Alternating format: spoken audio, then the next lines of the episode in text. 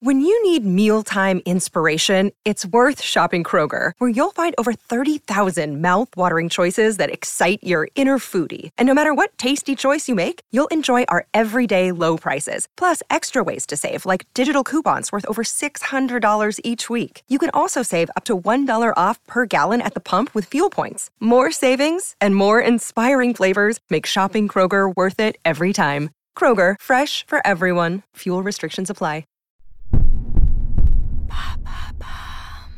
Quelle est la chanson de Noël la plus célèbre?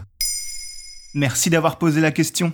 Attention, alerte, préparez-vous à être surpris par la réponse à cette question, car la chanson de Noël la plus connue n'est pas celle de Maria Carey, All I Want for Christmas is You. Et non, malgré le fait qu'elle inonde magasins et émissions de télé à chaque Noël, le single de Maria n'est pas numéro 1. Et ce n'est pas non plus Petit Papa Noël qui lui aussi résonne dans nos têtes tous les mois de décembre. Non non, il s'agit d'un tube beaucoup plus vieux puisqu'il a 80 ans. Mais alors, c'est quoi cette chanson? Il s'agit de White Christmas, interprétée par Bing Crosby et sortie en 1941. Et cette chanson, nettement plus mélancolique que celle de Maria, détient un autre record. Car au-delà d'être la chanson de Noël la plus connue, elle est également, selon le Guinness Book des records, le single le plus vendu de l'histoire de la musique tout court, rien que ça. Et oui, les chiffres associés à ce morceau sont vertigineux, plus de 50 millions de singles écoulés et 2 milliards de streams sur internet. Et pourquoi tu parles de mélancolie Car il faut avouer que cette chanson a été enregistrée dans un contexte particulier. Bing Crosby l'a effectivement chantée sur un plateau télé le 25 décembre 1941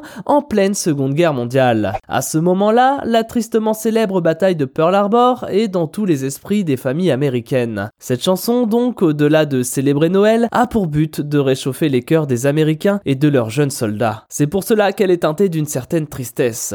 Mais pas seulement, car il faut aussi savoir que Irving Berlin, le compositeur du morceau, a puisé son inspiration dans un drame personnel. Car malheureusement, quelques années avant la composition de la mélodie, il a perdu son bébé de 3 semaines au moment de Noël. Et si en tant qu'immigré russe, il a toujours associé Noël à une fête américaine, il l'a nécessairement aussi lié à cette terrible épreuve, ajoutant cette dimension si spéciale à ce morceau. A-t-elle reçu une distinction particulière? Oui, et pas n'importe quoi, un Oscar, car elle a été utilisée en 1942 dans le film Holiday Inn, un film de Mark Sandrich ayant pour titre français L'amour chante et danse, une romance dans le milieu de la danse se déroulant au moment de Noël avec Fred Astaire et Marjorie Reynolds. La chanson de Bing Crosby, également acteur dans le film, y est donc utilisée. Et si Holiday Inn est nommé aux Oscars du meilleur scénario et de la meilleure musique, il obtiendra celui de la meilleure chanson original pour White Christmas.